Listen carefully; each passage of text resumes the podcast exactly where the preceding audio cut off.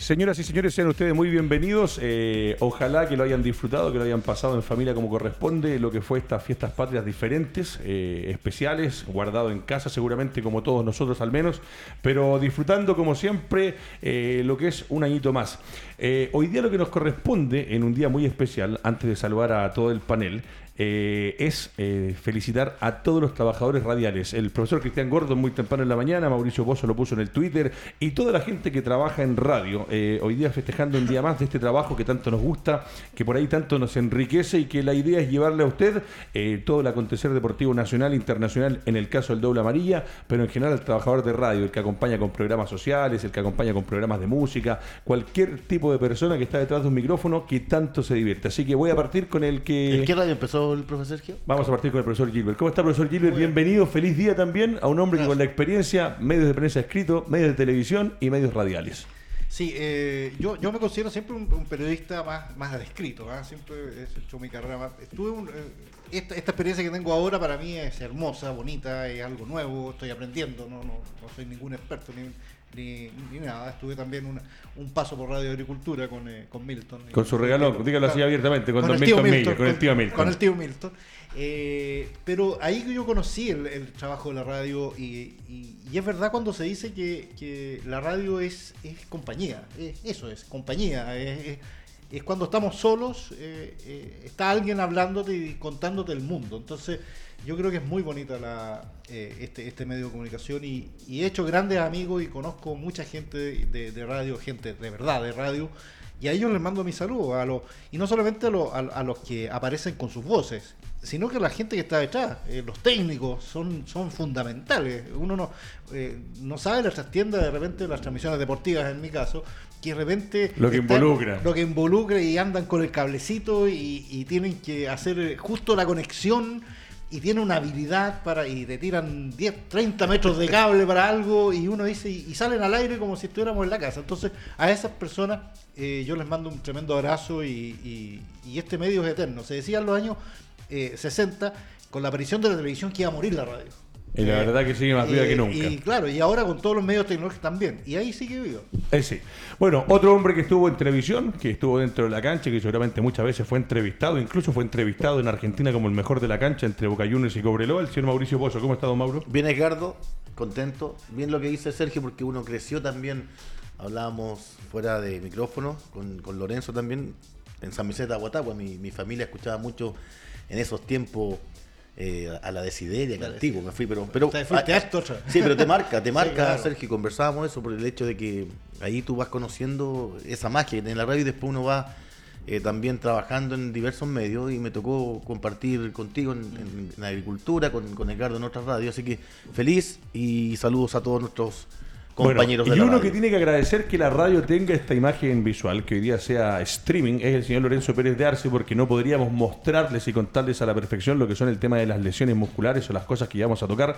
Así que también la bienvenida, profesor Pérez de Arce. Harto pañito para, para cortar hoy día con respecto al tema lesiones, ¿no? Sí, sí, Edgardo. Buenas tardes. Y bueno, sí, hay hay distintas lesiones que vamos a comentar, lesiones en Universidad Católica, lesiones en, en, Colo Colo y que vamos a estar comentando durante el partido.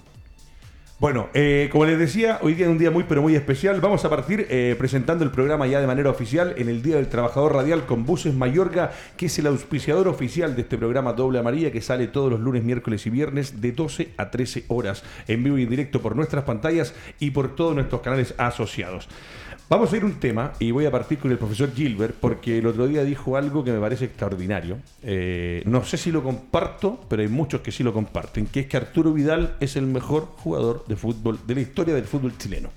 Y hoy día, con lo que ha pasado con ya su traspaso confirmado a, a puertas de un par de chequeos médicos, eh, tuvo una salida del Barcelona, que por ahí era esperada, pero tuvo una ah, recepción en el Inter que era más de lo esperado porque la gente está muy contenta, pero llama la atención dos cosas, que hable eh, uno de los mejores jugadores de fútbol del mundo, no el mejor bajo ningún punto de vista, como es el caso de Lionel Messi, y que hable Luis Suárez, que para mí es uno de los mejores y delanteros del mundo en la actualidad, eh, y que se dedicaron y tuvieron el tiempo de darle unas palabras extraordinarias al gran Arturo Vidal. Sí, eh, son palabras bien, eh, bien especiales. A mí lo que me, llama la atención siempre, y, Mauro también lo, lo, dijo en su, en su Twitter ayer, es que tenemos que fijarnos en lo que dice el resto para fija- para saber nosotros de quién se- estamos hablando. O sea, eh, eh, eso yo lo considero siempre tan, eh, eh, tan básico. O sea, como que entendemos que son buenos por cuando afuera dice alguien que, que uno es bueno y nosotros no lo valoramos. Pasa con muchas, no solamente en el deporte, pasa en, muchos aspectos de la vida cultural chilena. eh, no sé, se me ocurre un director como Raúl Ruiz, por ejemplo, era venerado afuera, o, un pintor como Mata era venerado afuera y acá nadie lo pescaba, así sien- siendo bien, bien eh, específico en eso. Entonces, eh, que, que Messi y Suárez hablen bien de, de- de- de Vidal, claro, eh, llama mucho la atención.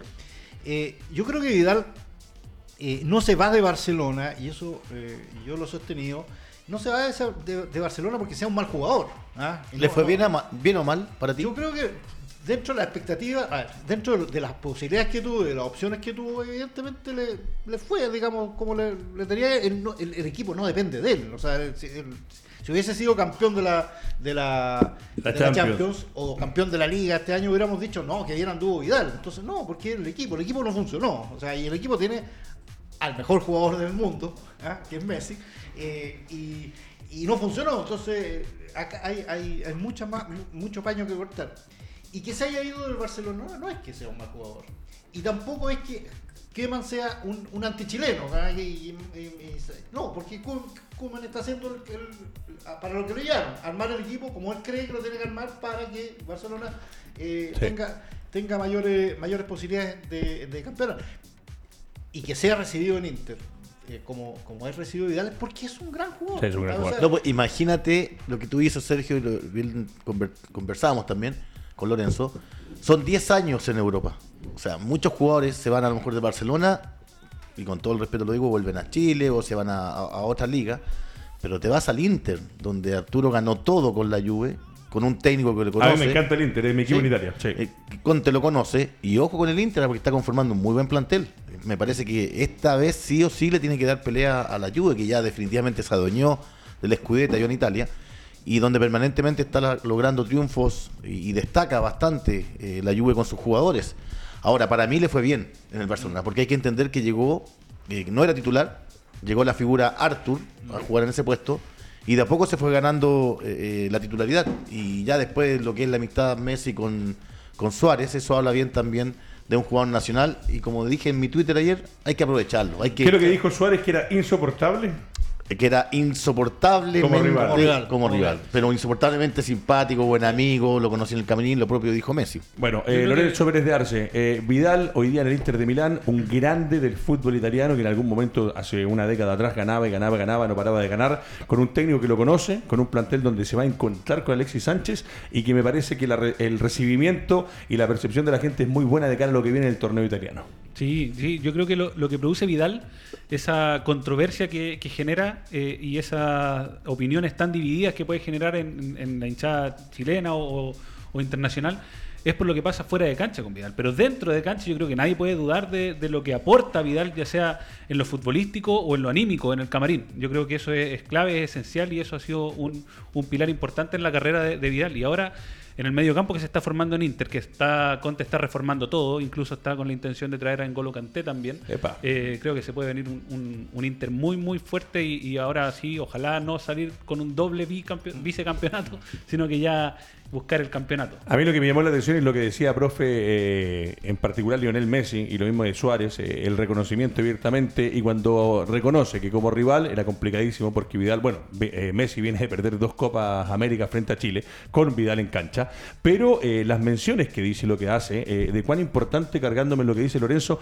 pasó a ser dentro del camarín. Un, uno de esos que te acompaña, que te arropa, que te apapacha, como se dice en el fútbol de repente, que hacen un, un grupo más cohesionado y que eh, lamentablemente no terminó con buenos resultados al final, pero eh, lo dice uno de los mejores jugadores del mundo, cuán importante era dentro del camarín. Sí, y una cosa importante, lo que pasa es que a Messi, eh, ser Messi no es fácil. Oh. O sea, eh, uno dice, no, fue Messi eh, gana de todo, gana plata. ¿Vieron la cara que enfermo". tenía ayer cuando, o antes ya cuando recibió el trofeo? Sí, claro. eh, eh, claro, eso te refleja, digamos, lo que... Entonces, ser Messi no es fácil. Y Messi una de las cosas que requiere siempre es tener también compañeros en quien apoyarse él. O sea, él no puede llevar la carga entera. Eh, cuando tú le das la carga entera a un solo jugador, cualquiera sea, no estoy hablando solamente de Messi, de cualquier, cualquier equipo, cuando le das a ese jugador toda la carga, evidentemente la empieza a sentir. ¿Qué es lo que eh, me imagino yo valoró Messi de, de, de- de Vidal? Justamente eso, que lo ayudó a, a- a- tirar el carro. O sea, puede que no hayan logrado lo que se, se pretendía, pero él necesitaba gente en quien, en quien apoyarse. Messi de repente necesita a alguien que le diga, oye compadre, vamos para adelante. No, no, no, no podéis ser tú el que le diga siempre a todos, vamos para adelante. A mí lo que Ah, más me gustaría es que al Barcelona, cuando empiece este campeonato y empieza a caminar el torneo español, se eche de menos. Que se den Sí, cuenta que era un jugador que cuando entró, como dice el Mauro, para mí también cumplió. Fue fundamental dentro de la cancha, entraba siempre a meter un poquito más corazón que el resto y que por ahí se veía. Y eso también debe influir mucho, profesor Pérez de Arce, con el físico que tiene Vidal, eh, que tiene un físico entrañable. O sea, es envidiable la condición física. Cuando volvimos del párele Sí. post pandemia en España, para mí fueron los que mejor físicamente anduvo en el Barcelona. Sí, pero es que también uno, eh, quienes lo siguen o lo seguimos en Instagram, por ejemplo, vemos que él, por lo menos lo que él muestra, eh, nunca dejó de entrenar y de exigirse bastante. Y siempre sigue mostrando cómo se entrena, los ejercicios que está realizando. eh, y eso va, va más allá de, digamos, de un don físico, sino que eso es preparación. Eh, y las ganas que él tiene de, de mejorar. Es lo mismo que siempre se ha hablado, por ejemplo, de Alexis Sánchez, que ahora van a ser dupla en el, en el Inter, que es alguien que siempre entrena más allá de lo que se le exige. Es algo también, por ejemplo, de lo que se sabe que hace Cristiano Ronaldo. Por lo tanto, esos jugadores yo creo que siempre van a destacar, porque tienen esa parte eh, eh, psicológica, esa parte anímica de, de ponerle más y de dar más de lo que se les está pidiendo incluso. Estoy de acuerdo. del año 2006 que fueron compañeros Vidal con Con Alexis. Alexis. En Colo Colo. Zamorano, Jiménez. No, Piz- Zamorano, no, no. Pizarro, o sea, Zamorano, Zamorano, Pizarro, Jiménez, Jiménez, eh, Gary, Gary. eh, Alexis y ahora Vidal. Y un, y un séptimo que estuvo contratado que nunca jugó, ¿Cuál es ese? Pinilla. ¿Verdad? Ah, claro que sí, pues. Pinilla fue ¿Verdad? contratado por, eh, por inter- a Sí. de Zamorano A ver. y no jugó, pero fue es el séptimo chileno. Es como el quinto Beatles. Es como Astengo, que hoy día por Ah, temas no, no vino. un saludo cariñoso también al gran capitán Fernando Astengo que eh, ya se está recuperando de la operación que sufrió la semana pasada y ya va a estar en condiciones a partir de este día viernes. Muchachos, en pantalla van apareciendo los diferentes logos. En estos momentos el de Vértice TV. Pero quiero agradecer y volver a decirle a la gente que estamos saliendo en Arica TV, en Iquique TV, en Radio América, esto es en Iquique, Arica y la cuarta región en particular. En Temuco estamos por Temuco Televisión, Vértice Televisión nos tiene en Puerto Montt, Osorno, Puerto Varas y Anquíbulos alrededores y TV8 nos tiene en Concepción. Además, estamos saliendo por la página Recuerdo del Fútbol Chileno que es extraordinaria y el Rumba Primera que aparece por ahí en pantalla también, que tuvimos enlace el miércoles pasado en un gran programa con gran recibimiento en especial del fútbol de la B y Nativa. Pregunta para don Sergio A Gilbert en el Twitter de Radio Touch, Nicolás Lemanisier. Don Sergio, ¿cuándo sale la nómina de la selección nacional? Ya que estamos a 17 días y ahí y aún no hay lista. Sí, lo que pasa es que es la pregunta que nos hacemos todos. eh, porque eh, Brasil y Uruguay la... Claro, lo que pasa es que las listas se- tienen, tienen un- una fecha de término, ¿no? no O sea, la pueden hacer antes, eso es lo que ha hecho Uruguay, o Brasil, lo hacen, lo hacen mucho antes porque ellos no tienen ningún problema en hacerlo. Pero Rueda, en general, desde que llegó a la selección, se toma hasta el último tiempo, hasta el último momento, digamos, de, de- de dar a conocer la, la nómina. Así que no, una fecha exacta, eh, creo que es una semana, no, son 15 días Sí, antes. 15 del- días antes. 15 días antes. Estamos de- 17 días ya. Claro, O sea, que entonces tendría que ser de aquí al, al miércoles. Miércoles, pero, pero como digo, él siempre se ha tomado esa... Y puede haber sorpresa en la selección por lo que, por lo que ha trascendido en los, los últimos días. Pero eso será, será por un aspecto, una, una decisión estratégica o porque realmente todavía no sabe a quién nominar. Eh, es la pregunta que uno sea, se hace. eh, si lo- te pones a pensar, ver la nómina de Uruguay y de Brasil, donde tienen 10 millones para elegir Sí. y dan la nómina. Nosotros no tenemos esa cantidad de jugadores. Eh, se habla también de que hay un recambio. Vamos a ver qué nombre va a tener hoy día el técnico. pero por Rueda. ejemplo, es que hay un caso. eh, Isla Medel, Jara, o- No, pero ojo, Medel ojo está suspendido. ojo, ojo que Isla puede No, no, quedar digo, fuera. Isla que puede quedar fuera porque tiene COVID-19. Sí, sí, sí, con el tema Flamengo. así- pero puede dar una sorpresa a la selección, selección y es lo que se ha dicho, lo del chico de Sebastián Soto. Soto. Y entonces puede ser que eh, eh, esa situación, yo estoy especulando, pueda retrasar ¿Demore? un poco. ¿Ah? ¿Tú crees que la está demorando por eso? No, Claro, no, el puede niño ser, tiene, eh, que él- él- ya jugó él- por México. Claro, entonces hay una, hay una, hay un Nacionalidad mexicana y chilena. Claro, él tiene que decidir. En el fondo, si, si, si ahora, porque si él ahora viene a la selección, quiere decir ya que deja atrás la posibilidad eh, no por Estados Unidos juega. ¿no? Estados Unidos, sí. Sí, entonces deja atrás la posibilidad de jugar por Estados Unidos para jugar por Chile. Entonces esa, esa indefinición parece, puede estar, eh, estoy especulando, puede estar, puede estar eh, eh, digamos, dejando a, a Rueda como en incertidumbre. Ahora, pasó esto de Isla, entonces uno dice, si hubiera dado la, la, la nómina ya tendríamos que Claro, haber hecho un cambio en la nómina. Entonces puede ser por eso, por una situación. Bueno, vamos a seguir hablando de extranjeros, vamos a seguir hablando del fútbol extranjero más bien, pero de nacionales que hacen patria en distintos países. Lubricantes Zamora y Lubricantes en línea nos presenta a continuación algo histórico. No, si no me equivoco, usted me va a corregir, son 24 años.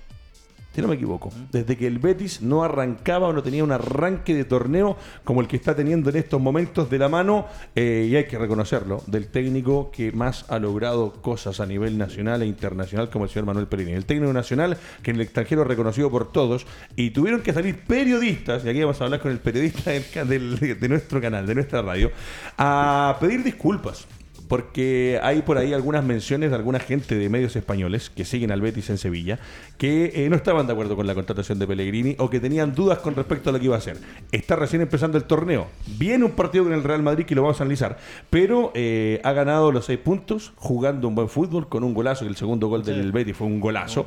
Y aparte de todo, eh, la prensa española que se rinde un poco eh, a los pies de Claudio Bravo. Sí, eh, para, ser, eh, para ser más preciso en lo que decías tú, son, claro, los 24 años, de- empieza con dos victorias y cero goles en contra. Cero goles en esa, contra. esa es la marca que, que logró Pellegrini ya. O sea, Extraordinario. eso es lo- Ahora, eh, yo siempre he dicho que los periodistas españoles, los italianos y, y los ingleses son, son, son- en general saben harto todo, pero son muy dados a, que, a, a ser extremistas en cosas. O sea, hoy día andan andan súper bien y el día que pierdan, no, no, va a ser lo, lo- lo- Pasa van a mucho, pasa mucho con el Madrid y con el Barcelona. No, y, y ustedes ven, o sea, de repente lo que pasaba en Inglaterra con Alexis. Alexis una, una semana era estrella, la otra semana no servía para nada. Los españoles lo mismo, Arturo Vidal era una estrella, después le ponían un 2. se van mucho los extremos. Entonces cuando eh, eh, dirán, los periodistas chilenos somos peor. Pero bueno, en el, el fondo, en el fondo hay, hay- yo, yo no me detengo tanto en, esto- en esos comentarios porque son muy de, de- de situaciones muy puntuales. O sea, se- son... Pero por historia a Pellegrini le va bien Claro, lo- los sí. inicios. Ahora, eh, que, que a ti, eh, que, que haya resistencia o no con Pellegrini en un equipo como Real Betis, no, no sé. O sea, eh, lo que pasa es que Pellegrini venía, eh, venía de una mala campaña en West Ham United. O sea, venía. Muy mala, baja. peleando descenso. Claro, o sea, a pesar de que le habían llegado muchos jugadores y todo eso. Entonces, claro, eh, la última, la- eh, el último antecedente de Pellegrini no era bueno. Entonces, me imagino que muchos sevillanos eh, pensaron en eso. Ojo que Real Betis además tiene que competir con ese. Eh, con, con, Con el su- Sevilla. con el Sevilla que lo gana la Europa League Sí. prácticamente todos los años. Sí. Entonces también hay, hay una efervescencia muy grande por eso. Entonces, eh, Claro, si ahora se le- les empieza a ir bien, eh, evidentemente todas estas cosas van a quedar en, en- afuera. Eh, lo mismo con Bravo, van a decir, no, Bravo, y de hecho le hicieron, ustedes vieron el video que le hicieron, Sí. Del- el liderazgo. No, no, no llegó un jugador, llegó un líder y todo eso. Claro, si se come dos goles, Vida- eh, Bravo, vamos a estar Sería viendo la que no, que- que ya está viejo, que, ya no, que ya no tiene reflejo. eh, entonces un montón de cosas. A la- Eh, pero para, para la edad que tiene, me parece que le quedan como cinco años más a, a Bravo. No, no, Independiente sí, sí. de la lesión que tuvo. 37, ¿no? ¿Cómo, cómo lo ve ahí? Sí, no, pero es que lo- por lo general los arqueros pueden durar más tiempo que los jugadores de campo, digamos. Perdón, Pero- una, una cosa, él firmó por dos años. Sí, por dos años. Dos años en Hasta los 39 hasta, está los seguro. 39, digamos, él Sí, podría- claro, y, y allá en Europa. Por eso, lo- claro, sí. Entonces después tiene, yo creo que tiene cuerda para rato, por lo menos después en fútbol sudamericano o en Chile. Yo no sé, qué, qué buen detalle ese, Lorenzo. Yo no sé si nuestros, esta camada nacional de tan buenos jugadores que tenemos van a terminar su carrera en Chile. Yo desconozco o no me atrevo a visualizar eh, que Vidal, Alexi, Gary lleguen a jugar y terminar su carrera en Chile. No de los sé. que nombraste, uno para mí. Gary. Porque- Gary pero es que. Gary, ¿cuánto le queda en el No, no, pero de todas maneras, creo que de una u otra forma va, va a llegar, va a volver. Quiero ir, sí, en particular a lo de Pellegrini eh, y preguntárselo abiertamente. Voy a partir por Mauro en esta oportunidad. Eh, como técnico, en Chile tiene el recuerdo eh, eh, plasmado por el tema del descenso en la Universidad de Chile, pero de ahí en adelante empieza con el fútbol en Ecuador, con lo que hizo en Argentina con River Plate, lo que hizo San con Lorenzo. Málaga, que fue extraordinario, lo que hizo con San Lorenzo, Lorenzo, Villarreal. lo que hizo con el Real Madrid, que hace una campaña histórica, pero que lamentablemente no da el resultado y después la derrota de 5-0 con Alcorcón le pasa la factura. Pero estamos viendo que otra vez llega un equipo, ordena, deja cosas, el equipo está teniendo una idea futbolística. Eh, ¿Puede ser que a Pellegrini le quede mejor el fútbol español que el fútbol en otras partes del mundo? Lo que pasa es que Manuel siempre ha tenido un progreso en su dilatada trayectoria como entrenador. Aprendió mucho con el descenso, después prácticamente optó por ir a Ecuador, le fue bien y ahí manejó los procesos, que es algo muy distinto que se vive hoy día en el fútbol. El proyecto deportivo va de la mano también con buenos jugadores y eso lo entendió siempre. Ahora con el West me parece que no hizo un, buen torneo, de hecho él se va, pero la mayoría de las veces y también en la U me parece que le fue bien. Con esto también lo que dice Sergio, hay que compartir un poco. Está recién empezando el, el torneo, le toca contra el Real Madrid Sí. esta semana. eh, pero ahí es más, Pellegrini debe mantener una línea futbolística por el plantel que tiene el Betis. Eh, no es muy compacto, no es muy, muy, muy amplio. Y en el fútbol se da mucho los resultados. Eh, Bravo ha estado bien con, con el arconcero, pero lo mismo ayer el poeta, que fue una de las figuras, eh, el histórico. Bueno, la tapada es La precisamente Por eso, a la orilla, ¿no? ¿Te das cuenta? Entonces, me parece que la media avancen. eh, espero que le vaya bien al Betty. Mira, dejó huella a Sergio Gilbert, ¿ah? porque aquí en Radio Touch colocaron. Sergio Gilbert dice que el mejor jugador de fútbol chileno en la historia es Arturo Vidal. La gente dice, tiene razón. Son muy extremistas los periodistas españoles. Es cosa de ver el chiringuito, el mejor programa humorístico de España. Saludos para Juan Pazurita. Bueno, es que el chiringuito es- se, se- se les escapa la tortuga, como decía, el más grande de ¿Y todos usted? los tiempos. Pero bueno. Eh, ¿Qué más, Vinara? Muchachos, vamos a meternos eh, a hacer una breve pasada porque Mete, eso, eh, mete- mete- mete la cuchufleta, como Sí, se dice. ¿verdad? sí, de todas Quiero maneras. meter la cuchufleta. juega Colo Colo el 23 del 9, el 23 del mes en curso, estará jugando por Copa Libertadores Miércoles. frente a Atlético Paranaense, sí señor, y también juega en la Universidad Católica, pero a las 21.30 con América de Cali. Eh, voy a partir porque hay un caso de una lesión en particular para que nos siga Maximiliano Prieto. Eh, es lamentable cuando pasa, venía de un proceso de recuperación, eh, se vuelve a lesionar y Colo Colo pierde a un hombre eh, de su última línea defensiva, cuando Colo Colo lo que más necesita hoy día es sumar y tener a todos a disposición, y más encima eh, tiene frente internacional y después volver a concentrarse en el campeonato, donde la verdad que anda casi a los tumbos. Exacto. Y bueno, la lesión de Matías Saldivia, Sí, señor. Nuevamente conversando de esto desde el año 2017, que, que viene con diversas lesiones, lamentablemente. Eh, y ahora recién incorporándose después de haber sufrido una lesión del ligamento cruzado en la rodilla, eh, sufre el corte del tendón calcáneo o tendón de Aquiles, que Ahí es está que podemos ver en, en pantalla. Eh, bueno, el tendón que todos conocen dónde se ubica. eh, Si alcanza a mostrarlo con su mano derecha sería extraordinario, porque si alcanza a ver ahí en pantalla, ahí está, perfecto. esta zona. Ya eh, es el tendón encargado de transmitir la carga para dar la propulsión en, en la, en la carrera, digamos. Por lo tanto, eh, o en la marcha. Entonces, probablemente con esta lesión va a estar por lo menos seis meses fuera de, la, de las canchas. Y viene de un año básicamente Un fuera. año Por lo parado. tanto, ¿sí?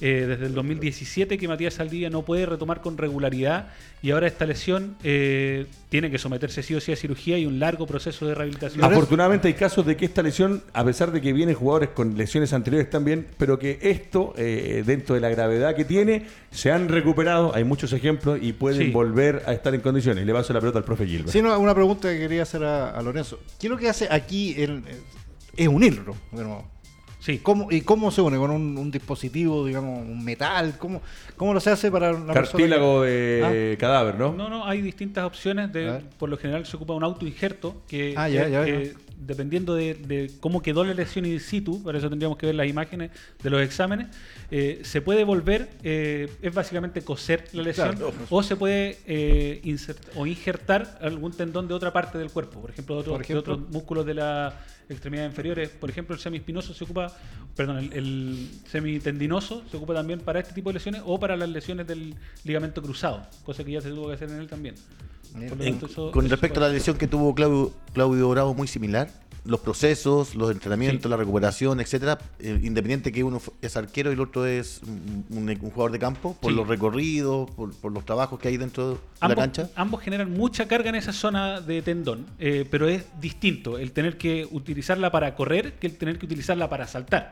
Eh, por lo tanto, en un arquero es mucho más exigente, se trabaja más de forma excéntrica, que es el cómo nosotros bajamos sin caer de golpe, digamos, sino que el resistir la bajada y el poder generar esos saltos que tienen que ser mucho más potentes que un jugador en carrera. Eso va también de la mano con el tema psicológico, porque uno cuando jugábamos nosotros eh, un desgarro, una contractura, también ya estaba pensando, el de- eh, me puede molestar un poco la, la contractura. ¿Hay un tema psicológico en cuanto a esta lesión? Sí, sí, sí, pero eso puede repercutir en los tiempos de recuperación y en la calidad de la recuperación también. Porque Claro, y considerando que venía un año parado. Es que eso mismo, y, y más de un año, es desde el 2017 que se lesionó el ligamento cruzado derecho, después el izquierdo, después se luxó el hombro, ahora se corta el tendón calcáneo, por lo tanto, eh, sí, esto le va a pesar mucho y al volver, eh, ojalá que no, pero eh, es posible que se termine lesionando también. Mm. Ojo que él, él estaba, estaba siendo, no sé, sondeado, pero por lo menos era una opción de la selección chilena. Ustedes saben eso, él lo dijo muchas veces y estaba en proceso él de, él quería eh, tener esa opción, va- quería completar los cinco años de residencia en Chile y quería nacionalizarse para Cosa jugar en la- la que yo sigo estando en desacuerdo. Pero si es que el mundo No, si lo, hemos- si lo hemos el discutido, si lo hemos discutido. Hay que hacer, hay, hay que hacer ¿Quién un, fue el mu- hay primero? que hacer un Fabiani, mundial. Fabiani fue el primer jugador en vestir la camiseta nacional. No, no, ¿O Al- antes no, no, Almeida, por ejemplo, Almeida, el, el- el central de Palestino, digamos que fue presente, él jugó por la, jugó en el mundial, de hecho, en Epa. 50. ¿Y qué él nacionalidad era? Era argentino. Argentino. Argentino, no, no, no. O sea, y ahí, claro, ha, ha habido poco. Spedaletti fue Sí, también, eh, fue seleccionado chileno. Y después Fabiani. Y después, bueno, Sergio Vargas. Sergio Vargas, o sea, no- compartimos no, ahí. No, no, no es que sea la primera vez, digamos. Bueno, va, eh, cerrando Lorenzo Pérez de Arce, seis meses de recuperación, eh, el factor psicológico va a ser fundamental, eh, Sí. a trabajar, me imagino que obviamente Colo Colo con los mejores médicos que tiene, pero es lamentable. Eh, aprovechando el momento, vamos a saludar también a Dalí Sauer, que es auspiciador oficial de lo que es eh, Radio Touch TV, y en particular el programa Doble Amarilla, que se ha ido sumando, y vamos a tener más para degustar acá y para regalarle a nuestra No. gente también que nos sigue ayudando. Eh, Pozo no, Pozo no puede degustar, se lo va a llevar cerrado para la casa. Bueno, eh, pasamos por lo que fue el recibimiento de Vidal, pasamos también por lo que fue el Betis de Pellegrini, eh, pasamos por eh, Copa Libertadores, pero hablando de Colo Colo. ¿Cómo se ve Colo Colo, Mauro, profe, Lorenzo, de cara a este desafío que tiene el cuadro popular con Gualberto Jara por Copa Libertadores de América? Ah, lo que pasa es que, es que los resultados tienden a, a después a... Un bálsamo a- para el hincha. claro, a, diseminar un poco la, la- Como decía un amigo mío, periodista, después del triunfo de Colo Colo en la Copa Libertadores, decía... Claro, este fue un triunfo para que los colocolinos que pasen bien el 18, o sea, y van a empezar seguramente entre los entre, entre celebración y celebración van a empezar a hablar de cómo les gustaría jugar contra Bayern Múnich en, Claro. en la, en, en- en el Mundial de Clubes o en el eh, o- así por, por molestar, digamos, eh, o, o si Paredes iba, iba a superar a Boatenga en el mano a mano, porque uno tiende a, a olvidarse de cosas y evidentemente Colo Colo no es un equipo que esté bien formado, no es un equipo bien conformado, no es un equipo que juegue bien y es principalmente no es un equipo que dé seguridad. Entonces, eh, claro, le ganó a Peñarol porque efectivamente Peñarol yo creo cometió errores en el segundo tiempo, tiene, tenía un equipo muy joven, digamos, Malísimo, Sergio. y claro, Mal. y mal, y mal Yo lo dije por ahí hace mucho tiempo, entendiendo lo que Sí. es Peñarol como Peñarol o Nacional, como Nacional en Uruguay. Este Peñarol, la verdad que. Pero sí, sí, Forlán llegó incluso a un, a un jugador que, eh, que conoció en Hong Kong. Es un eh, húngaro, Sí. Eh. Entró, entró, Sí, y entró en el partido que era. 30 y y- tan- 31 no, no, años y, y que era como el, el- el equipo número 38 de, de este, de este húngaro. Entonces ahí te das cuenta que no formó bien el partido. Ahora tenía un par de jugadores arriba y rápido y todo. Que uno decía, bueno, puede ser eh, puede ser eh, eh, un aporte, pero no lo fueron. Entonces Colo Colo no, es- no da seguridad. Dio vuelta al partido, ganó esos tres puntos, sigue vivo en la Copa Libertadores, pero ahora va a, jugar con Atlético Para- Paranaense en Brasil, con canchas larguísimas, grandes, que son, eh, ah, parecen pocheros. Ah, eh, pasto siempre, bueno, ahora, ahora no es tanto, pero antes era pasto largo, era un montón de cosas que, que pesan en, los- en- en los equipos y, y en un equipo que está mal conformado como Colo Colo, que no tiene una, una estructura, no da seguridad, no da seguridad. Entonces, eh, claro, cuando Saldivia se lesionó uno decía, pucha, eh, Gualberto debe haber pensado, pucha, lo tenía, tenía todo para jugar con, con el Búho atrás y con Saldivia entre ellos y ahora no lo tengo. Entonces, eh, hay que hay que ser bien eh, bien categórico en que en que es, es bien complicado lo que tiene Colo Colo por delante. Yo Mauro. después de ver y analizar lo que es Independiente del Valle, Del del, Bayern, Valle, del Valle, del Valle, claro, todo, del Bayern. todo, todo es posible. O sea, Pero ojo, guardando las lo proporciones. independiente, lo independiente del Valle es un trabajo. Sí, mira, acá lo discutimos el año pasado con lo de Bélgica. Bélgica Sí, a claro. nivel de país, a nivel de selección, uno ve las divisiones inferiores, ve la selección nacional que se está metiendo siempre en, en momentos importantes, pero es un trabajo que lleva años. Sí. Y como lo decía muy bien el Leonas Tengo, como acá en Chile no hay procesos, es difícil. Pero hay algo súper importante que te juega en contra de la visita, que es el público. O sea, tú vas a jugar a Copa Libertadores, el público tienes acá, no te deja dormir en, en- en la concentración, te molestan todo el rato. Y hoy día, espero que Colo Colo y Católica, independiente del momento de Colo Colo y el buen momento Católica, pasen a otra fase porque si es ahora, ¿cuándo? Yo te vuelvo a decir, el, el público es un factor fundamental en una Copa ¿Es Libertadores. tanto? O sea, Es que ta- yo te pregunto porque tú, es que eres- yo, tú yo fuiste tuve, la opción, y de, claro, tuve la sí. opción de ir a jugar contra Boca, Ya, con sí, el sí. mejor Boca de todos los tiempos, que ganó tres años seguidos. Guillermo, Palermo, Román, sea, Bermúdez, No, Córdoba. O sea, ya con Es eso, que, con- fui que a jugar, fui a jugar a, pero usted uno siente cuando, cuando fui a jugar a, contra Olimpia y contra Cerro, también la hinchada. Es el de- Defensores del Chaco. Sí, fui a jugar contra el desaparecido Sao Caetano en Brasil, que era una hinchada. De hecho, nos agarraron a combo en el, en el túnel. En el túnel nos agarramos combo con, con la Sí. gente porque y eso eso te pasa en la cuenta. O sea, combo, yo creo que iban más combo, pero nos paramos de igual. En Perú también fue el recibimiento horrible, o sea, nos tiraron de ¿Con quién? todo. ¿Con Alianza? Con Alianza. Sí, también, bueno. Fíjate, entonces, todos estos conceptos que tú vas mirando y observando que están sucediendo hoy día en Copa Libertadores. Claro, Hay que River, el River juega bien, Boca igual, pero me parece que el factor público te cobra. Sí. Lorenzo Pérez de Arce, eh, Colo Colo en Copa Libertadores y pasamos inmediatamente a la Católica también, pero la parte física, vuelvo a repetir, no hubo fecha en el 18 de septiembre por fiestas patrias, venían jugando los muchachos eh, a mitad de semana y fin de semana, Eh, estos días de recuperación en algo me imagino que les van a servir, pero después vuelve a retomar la seguidilla de partidos a mitad de semana, el fin de semana y para en el fondo poder cuadrar un poco los torneos con este par que tuvimos de casi cinco meses. Sí, yo creo que les va a servir este, este, este par de semanas con menos intensidad en, relación a la frecuencia de los partidos. Y yo también creo que en el partido pude notar eh, un cambio en la intensidad en relación a lo que se ha mostrado en el, en el torneo nacional. Si bien quizás el, esquema de juego o la, la parte táctica no, no, no muestra mayores mejorías, pero sí este, este descanso les va a servir sí o sí y ojalá que eso lo puedan mantener después en el, en el tiempo. Pero ya también estamos calzando con los tiempos entre que se volvió a los entrenamientos grupales, eh, se volvió a los partidos y que ya deberían estar entre esos tres a cinco semanas que habíamos conversado antes, de que ya empiecen a retomar el nivel de antes. Perfecto. Mauricio Pozo, la Universidad Católica, eh, puntero de fútbol chileno y a pesar de que hay que siempre esperar hasta que termine el último partido del campeonato, eh, me parece que va a ser muy difícil que alguien le arrebate a la Católica el título del torneo nacional, muy difícil, Eh, pero eh, es el momento de, como dices tú, dar el salto, de demostrar que a nivel internacional se pueden hacer cosas, porque hace cuántos años la Católica no llega a instancias decisivas o por lo menos ha, ha mostrado una, una buena idea de fútbol a nivel internacional. El otro día en el Twitter de Conmebol mostraban las imágenes de Católica de cómo está jugando. El portero, o sea, Dituro es el que inicia toda la jugada. Que te dije la otra vez, no es moda esto. Es algo que se está trabajando. Independiente que a algunos nos gusta cuando te van a presionar, esa, esa famosa presión alta, hay que jugar largo. De hecho, ahora en el fútbol en inglés hubo muchos errores. En el fútbol holandés también de los porteros. Chuy, el, el- Sí. el holandés fue. Sí, no, la quiso, tremendo. la quiso- Tremendo. la quiso parar y se- bueno, Sí, sí. Pero te insisto, Católica tiene un, un juego sólido, estructurado y con mucha gente joven que a la hora cuando ingresan juegan más de los titulares. Eh, eso te habla bien también del comportamiento de los, de los jugadores y del conocimiento el técnico que te entrega las herramientas dentro del campo juego y durante la semana para que puedan ejecutar con mucha confianza, con personalidad, con liderazgo y a veces un poco más allá de lo que es un futbolista normal joven. Es ahí donde está la base católica. Eh, y lo que se viene para Copa Libertadores, te insisto, lo que te dije recién, quiero que clasifiquen todos porque es el momento. Me parece, independiente de del juego de los demás equipos, tiene que clasificar tanto Colo Colo Bueno. como Católica. Y otra vez la voz autorizada del profesor Pérez de Arce. Eh, lo que sueña todo jugador es ir al extranjero. Da lo mismo el país que sea. En este caso era Croacia.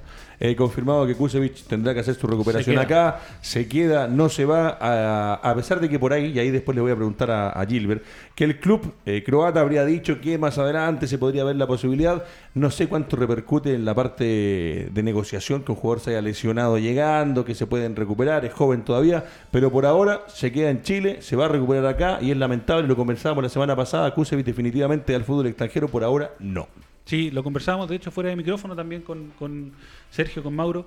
Eh, en Zagreb querían que llegara y jugara Sí. inmediatamente. Eh, y él llegó con un 15 de tobillo eh, que ya lleva un mes eh, y sigue resentido. Y allá en las prácticas demostró que... Lo- Lorenzo, ¿por qué, podría explicarle usted de la parte eh, kinésica, por qué un jugador no logra recuperarse? ¿Hay parte del jugador o hay lesiones que son más rebeldes para que la gente lo entienda? Sí, sí, hay lesiones que son más rebeldes, pero a veces porque el diagnóstico no es el preciso. Perfecto. Eh, y eso no tiene tanto que ver con la culpa del, del cuerpo médico, sino que hay veces que el- existe un, un diagnóstico como enmascarado en otro que es más común, como puede ser un E15. Le pasó a Alexis Sánchez el año, a Alexis Sánchez el año pasado, que se creía que se había quinzado el tobillo, pero lo que él tenía era una, una luxación de un tendón, que es algo muy difícil de diagnosticar. En este caso, eh, tiene un pinzamiento de tobillo, que puede ser a causa, por ejemplo, de un E15 no bien tratado o de que se esguinzó en algún momento eh, y él siguió jugando, siguió entrenando a la misma intensidad, Es nunca se crónico trató eso, y pues. eso exactamente se puede hacer algo crónico. Que algo crónico se refiere a que es algo que lleva más de tres meses, no que va a ser eterno. Eso puede ser tratable. Buena, ¿ya? buena aclaración. Yo le iba, le iba a responder con respecto a si era crónico. ¿Usted entendía lo mismo, profe? Que crónico era como que Sí, de yo por vida. que de por vida. Sí, razón, sí, no, to- todos entendemos lo mismo. De hecho, muchos ocupan de, no, yo tengo un dolor crónico en la espalda. Pero eso no significa que sea eterno, significa que ya lleva un tiempo. Ahí está tu lesión, pues, claro, ¿viste? La espalda. No la espalda. Oiga, profesor Gilbert, ¿afecta o no afecta? Después le pregunto lo mismo al Mauro. ¿Afecta o no afecta para un jugador eh, a- con la intención de viajar, llegando en equipo, que después el mismo club se vuelva a fijar en él? Seguramente después va a tener que volver a recuperar el nivel. A mí me, me parece que queda un poquito como esa espina con el muchacho y dice, no, ¿sabe qué? Ya, ok, se bajó la compra. Dicen que no, que todavía podría ser alguna alternativa, pero a mí me parece que no. Sí, yo hasta hace un par de años, unos buenos años atrás, yo siempre pensaba que las esta, cuando decían solo falta el trámite de la, de la de médico para que firme. Entonces uno Sí. decía, "Ah, en realidad va al médico, le dice, ¿te duele algo? No, no me duele, ya. Entonces ya, Eso era Está antes. listo. Claro, y Eso está era listo. tiempo, Sergio. Claro, claro. Ahora, ahora no, ahora te hacen unos tremendos exámenes. Entonces, claro, pueden salir la- todas estas, estas cosas.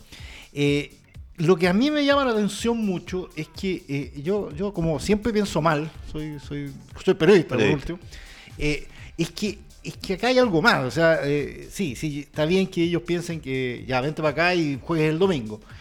Pero no es algo que, que, que pueda ser tan invalidante. O sea, ¿Dudas estamos- entonces del Twitter estamos- de, o sea, perdón, del comunicado del club? Sí, yo creo que hay, hay, hay siempre hay cosas detrás en esto, en términos de que el representante le dijo a la católica, mire, esto es lo que le está ofreciendo y en realidad cuando se, cuando fue lo que hizo eh, lo, lo- lo- Lo que pasó con Colo Colo de, con el entonces empiezan esa- e- esos tira y afloja, no, entonces ahora no.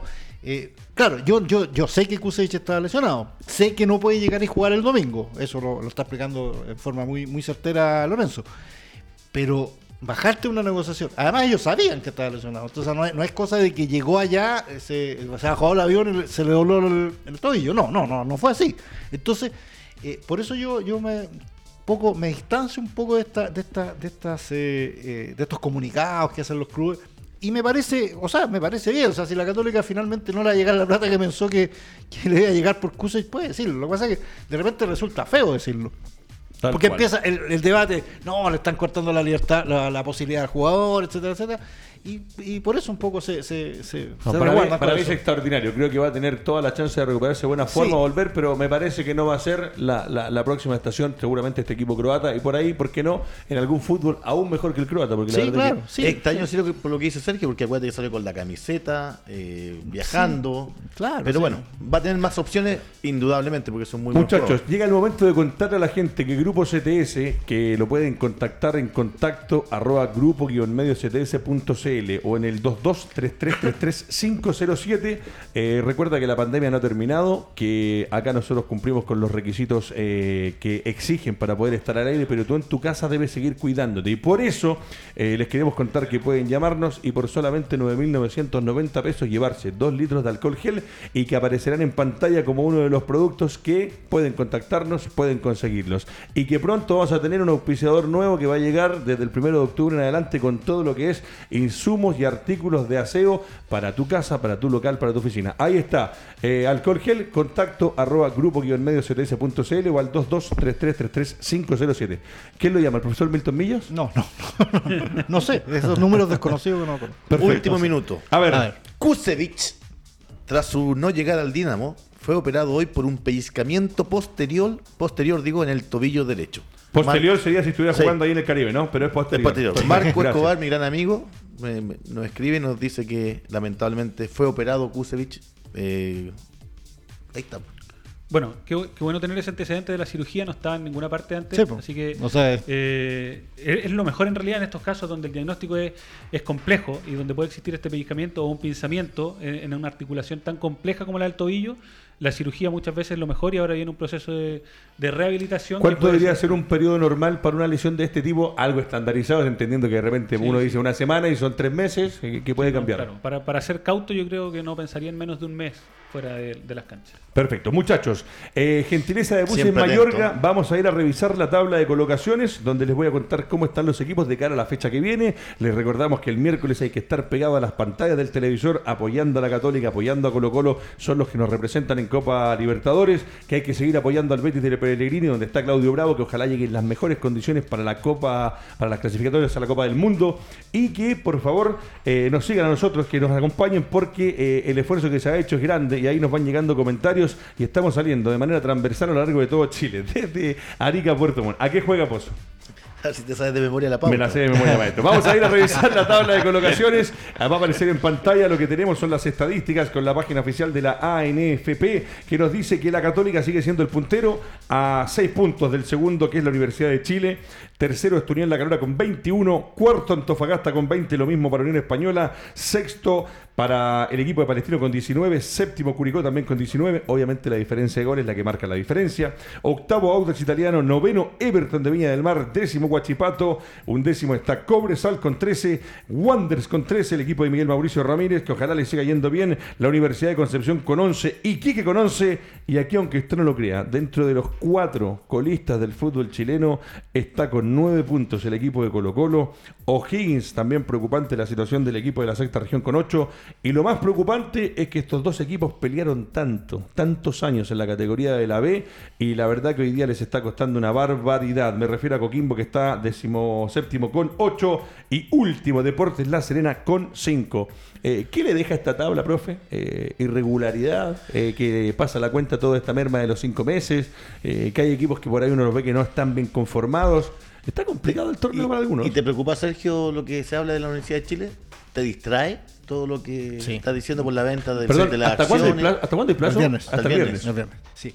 Eh, a ver, eh, en lo, de, en lo del torneo, no, no, o sea, cuando uno habla de irregularidad, eh, hay que hacer la salvedad a la Católica. O sea, aquí si alguien ha habido regular, es la Católica. O sea, Sí. la- a la Católica no se le puede decir nada en ese, en ese sentido. O sea, a mantener la regularidad, regularidad y los que vienen de atrás no la han tenido, digamos. O sea, se cay- cayó este fin de semana Unión frente a Antofagasta.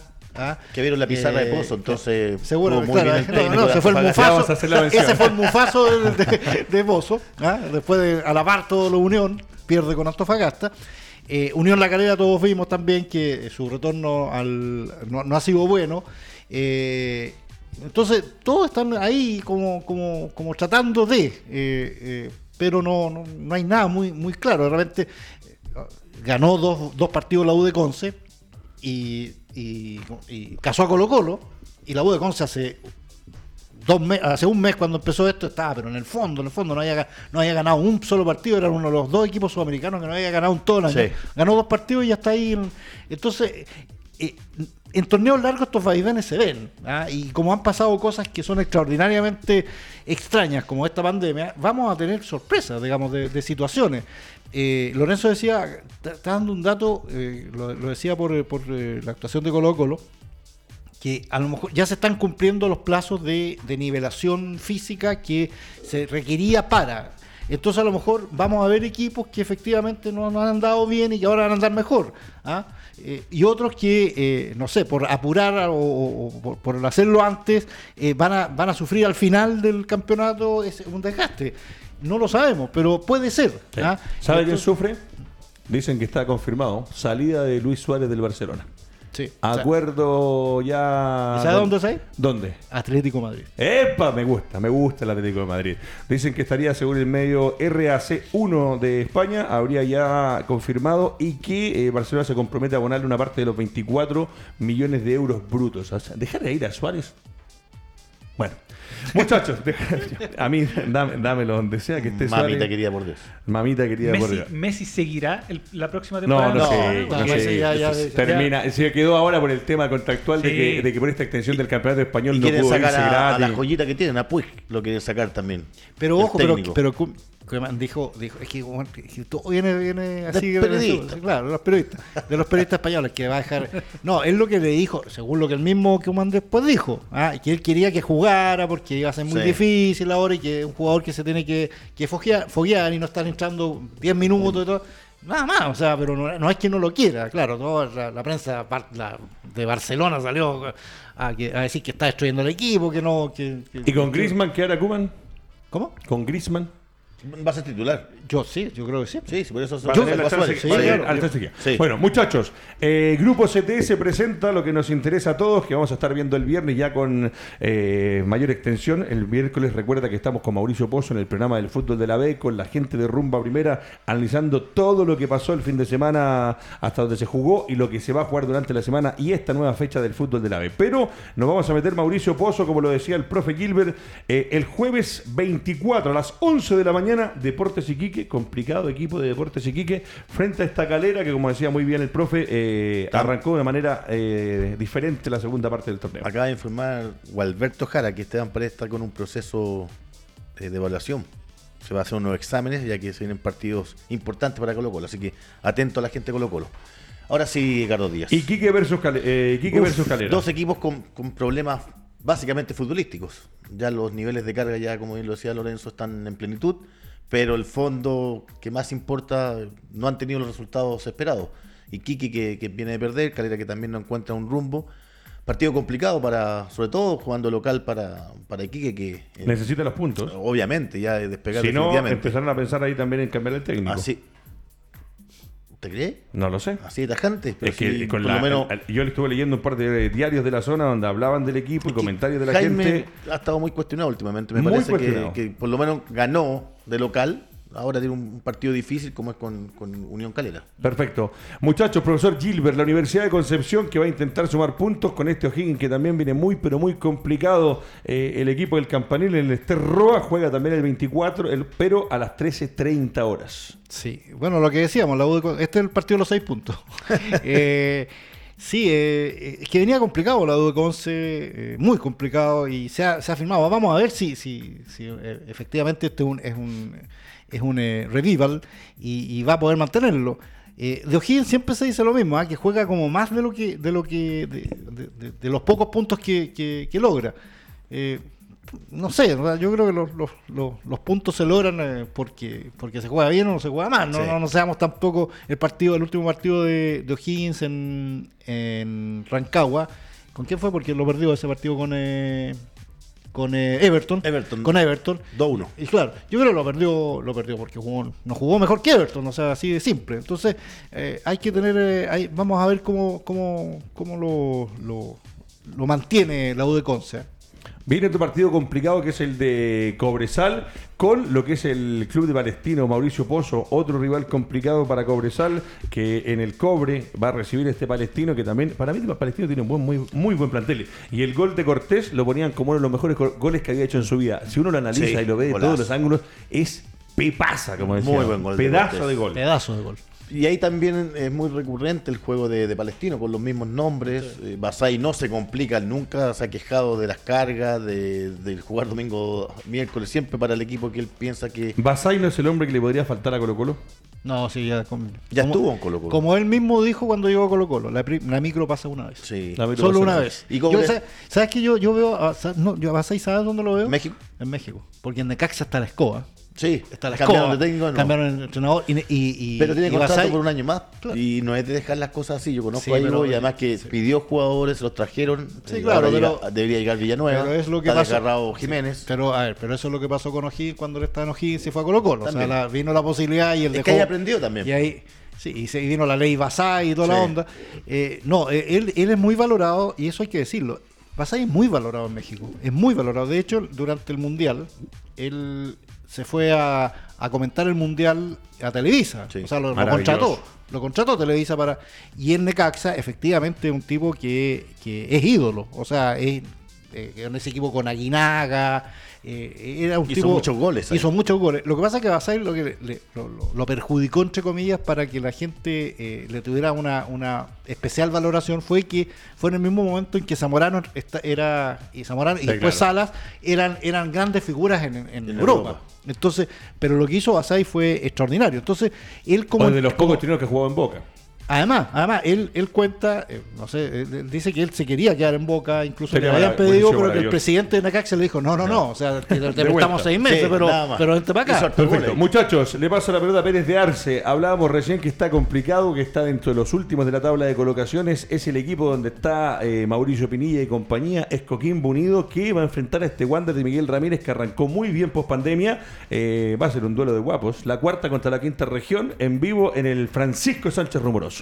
Coquimbo tratando de salir del, Del fondo, pozo. sí. Eh, con, peleando también con O'Higgins, que están con la misma puntuación, pero con diferencia de goles. Eh, y con Santiago Wander, que también está en la, en la parte baja de la tabla, pero yo creo que va a ser un, un bonito partido, bien interesante de ver también. Perfecto, eso a las 4 de la tarde y al día viernes 25. Mauricio Pozo, Guachipato, Deporte de La Serena. Otro, el- otro de los colistas del torneo con Guachipato que por ahí. eh, Guachipato podríamos decir que es uno de esos equipos irregulares. No, a mí me preocupa más Serena porque Guachipato jugando local, claro, ha tenido la alternancia eh, en varios partidos de generar buen fútbol, pero no, no ha podido finiquitar. Ahora jugando local tiene que ganar sí o sí porque Serena está muy, muy complicado. Bozán eh, ha tenido muchos problemas en conformación del equipo, eh, sobre todo en defensa, y ahí están los resultados, está último en el torneo. Bueno, y ahora le paso la pelota al profesor Gilbert porque viene un partido que eh, enfrenta Colo Colo, profe, con Deportes Antofagasta. Y Colo Colo necesita el sábado 26 a las 11 de la mañana sumar puntos, esto será posterior al partido por torneo internacional. Eh, es un partido complicado donde Colo Colo, lo decía el otro día, lo escuchaba en varios medios, Colo Colo tiene que agradecer que hay pandemia. Porque con el Monumental con 40.000 hinchas, esta situación sería insostenible para el técnico, para los jugadores. Sí, claro, pero o sea, yo creo que igual va a ser insostenible si sigue perdiendo. Lo que pasa es que Colo Colo, eh, como digo, eh, tuvo un paréntesis que fue el triunfo frente a Peñarol. eh, y no sabemos si, si, si eso fue efectivamente un, un, eh, un, un paréntesis o es algo real. El partido es bravo para Colo Colo. Además, Colo Colo ha perdido los partidos del Monumental en el último, en el último- porque Colo Colo va, no, no, no sabe jugar, no está sabiendo jugar de local. ¿ah? Le, le entregan la, la- la posición de la pelota, le dicen ya venga, venga, y lo mato de, de contras. Eso es lo que hacen los equipos de, que van al Monumental.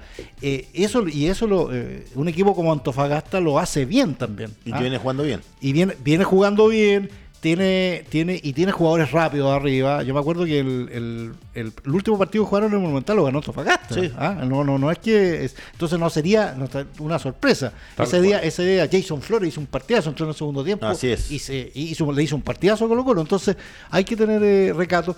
Eh, lo ligo un poco a, la- a lo- a lo que decía Mauro, esa información que tenía Paredes. Yo creo que Paredes no está en ninguna en ninguna idea de Gualberto de utilizarlo mucho en Brasil. ¿ah? O sea, no él necesita jugadores que, que se desgasten, que vayan, que eh, entonces eh, a lo mejor eh, esto está diciendo le está diciendo a la gente, ¿saben? Ojo, Paredes, Atento, ah, claro. vamos a llegar a Paredes, pero no es que Paredes vaya a jugar todo el partido porque en realidad yo necesito Paredes el, jue- el sábado. En el torneo. En el torneo. Donde porque marca la diferencia. Claro, ahí, ahí, o en partidos esenciales, porque que eso es lo que tiene que, que ver el entrenador también. No, co- Buen eso- aspecto táctico, Eso, Sergio. eso hay que enseñar, enseñar, no sé si enseñar o, o- o- o- o dialogar con la gente cuando dicen, no, que no lo quiere poner. No, el entrenador tiene que ver un montón de situaciones. Él está viendo, entonces, claro, uno dice, va a poner a Parragués o a Blandi. No, porque ¿cómo va a poner? Bueno, pero ellos pueden resistir la carga, pueden. Sí. De repente e- ellos van a tener que estar esperando el pelotazo, Sí. el pelotazo, ¿ah? para ir a luchar con los centrales brasileños. Y eso Paredes a esta altura ya no lo puede hacer. O sea, lo puede hacer, pero no todo el partido y no con un desgaste tal que después haya que recomponerlo. Entonces no va a llegar al frente al Antofagasta. Lorenzo Pérez de Arce, Everton, eh, en la tabla de posiciones de la mitad hacia abajo, va a recibir a su equipo, la Universidad Católica, que eh, me parece, y lo vuelvo a repetir, me parecería muy extraño que a la Católica se le complicara el torneo. Tiene buenos jugadores, desde la banca saltan buenos hombres. El Mauro le voy a hacer un análisis, ojalá que nos pueda analizar a la Católica en una de las pizarras de pozo, porque para contarle a la gente también, eh, más de 10.000 reproducciones tuvo el análisis técnico-táctico que hizo hizo Mauricio Pozo con su pizarra. ¿Cuál fue el partido que analizaste, Mauro? El de Unión. El de Unión. No, o sea, ah, por eso decía, Unión. por cómo juega la Unión. Eh, y vamos a estar con la pizarra de Pozo, ojalá que la Católica la pueda analizar el Mauro, pero lo que decíamos, tiene una columna vertebral donde está Dituro, donde está Valver Huerta, donde después está Wet, por la derecha está el Chapa Fuensalida, donde está Pinares, donde está Puch, donde la verdad que eh, sale uno y entra el San otro, Pedri. y está San Pedri. Eh, Está se, ve, se ve bien a la Católica, se ve muy bien Sí. y juega contra este Everton en condición de visitante, pero le, le- le gana a Everton y me parece que ya empieza a, a caminar a acariciar el trofeo. Y como bien dijo Mauro, no, no es moda el cómo se está jugando, desde, eh, formando las jugadas desde atrás, que básicamente Dituro está jugando casi de, de líbero en algunas ocasiones, eh, sino que esto tiene que ver con una regularidad que ya no es solamente de este torneo, ni siquiera del torneo anterior, sino que ya son tres torneos consecutivos que Católica ha mostrado cierta regularidad, que ha mostrado Ojo, y con viendo. tres distintos, ¿no? Sí, Claro, Beñat San José, Exacto. después Quintero y ahora con Holland. Perfecto. Exacto. Entonces se ve una madurez del equipo aún cuando lo, aún dentro de lo- los cambios que se han ido haciendo en el plantel Eh, y se ve esa solidez que se ha ido demostrando en la, en la tabla. Yo creo que en ese partido debiesen seguir mostrándolo. Se vio un traspié ahora en el retorno al fútbol después de la de esta parada por la por la pandemia. Perdiendo el Cató- Católica el primer partido que perdía en el, en el campeonato, pero eh, después retomó rápidamente su nivel. Católica que se vio en la, en la Copa Libertadores demostró que Sí, no señor. tiene nada que ver con el resto en realidad de los equipos. Bueno, en- en hablando Chile. de la Católica, apareció el hombre en las fotografías, el señor Sergio García, también parte importante de la radio. Eh, ¿Cuánto Mauricio sabe Pozo, Sergio ¿cuán- Gilbert? ¿cuánto sabe? No. Te, te leyó perfecto, yo creo que la pizarra No, no, podría es que acaba de profe. confirmar Gualberto Jara que Esteban Paredes no viaja a Brasil Vale. por temas físicos. Sí, sí. Bueno, Mauricio Pozo, nos queda Curicó con Audax italiano. Este Audax que está octavo a tres puntos de Curicó para meterse en zona de torneo internacional. Va a ser un lindo partido. No, además que juegan bien los dos equipos. Me, man- me mantienen siempre expectante por su planteamiento táctico, que saben presionar, que juegan, no se echan atrás. Dos equipos que tienen propuestas muy similares, que juegan mucho por, por fuera, que tienen jugadores rápidos en ofensiva. El caso Cavalier en Curicó, que a mí me encanta, que espero que esté en la nómina selección, porque es un jugador que está destacando. Y en Audax también eh, van a reaparecer algunos jugadores que por lesiones, otros que por problemas de, de- de suspensiones. Así que va a estar muy, muy entretenido el partido de Audax con Unión. perdón, Perfecto. Y le dedicamos en la mano también de Mauricio Pozo para arrancar este Universidad Partidazo de este. Chile con la Unión Española. Me parece que es el partido de la fecha. Una U que Sí, el- que- podría acercarse un poquito a la Católica. Donald teniendo resultados. Fuentes, ex Universidad claro. de Chile. Claro, claro. Es eh, gerente. Claro, eh, hay un montón de, de- de, claro, de elementos que uno dice va a ser gran partido. Lo, lo que pasa es que cuando uno apuesta a un partido, generalmente no es el partido de la fecha. Pero claro, acá en, en- en- la teoría puede ser y debería ser el partido de la fecha, porque además los dos están jugando con ciertas convicciones, digamos, eh, que no es poco, digamos, cada uno juega a lo, suyo. Y eh, va a ser un partido seguramente muy, muy, muy apretado, muy, muy de situaciones, digamos. Eh, se juega en Santa Laura, ¿no? En Santa Laura se juega, da lo mismo en realidad eso, pero ahora, pero, pero también hay, hay, hay un componente también que es el de Ronald Fuente, que todos saben, que, que su paso por la U, y seguramente hay varios jugadores de la U que no, no, no, no, lo tienen con un buen recuerdo. Ahora, lo que sí es una exageración de un canal de televisión ayer. Santa Laura. Sí, claro. Poner a, a- ayer le pusieron Larry Kane a Larry Bay. No, sí, no, no me acuerdo Sí, qué canal vi, en el 13 creo que fue. Sí, le pusieron Ah, hay que Larry, guardar las proporciones. Larry Kane, sí. Es que así eh, le dicen los compañeros, de- dijeron. Sí, sí, pero igual. Larry No, Bay. sí, Larry No, está Kane, bien, pero Larry- por el Larry físico. Kane. Atrás de las cámaras el señor Maximiliano Prieta. ¿Cuánto Edgardo- estamos, Maxi? ¿Dos minutos nos quedan? ¿Cuánto nos queda? Dos minutos exactamente. Edgardo Brad Pitt le decimos acá nosotros. ¿Cómo estaría Posito si fuera así?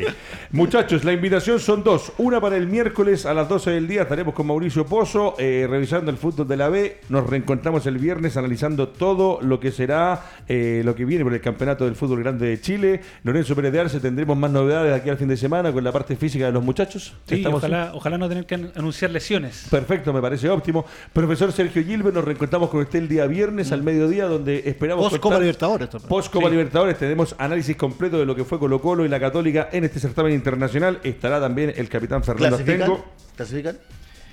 Uh, Yo no- no me gusta, ver, ¿verdad? No, ese es un fierro caliente, esa no es de compañero. No, la pelota, pum, Sí, toma. sí, Como sí. lo hacía con Astengo cuando se liberaba de la presión. Uno sí y el es. otro no. Ah, ya.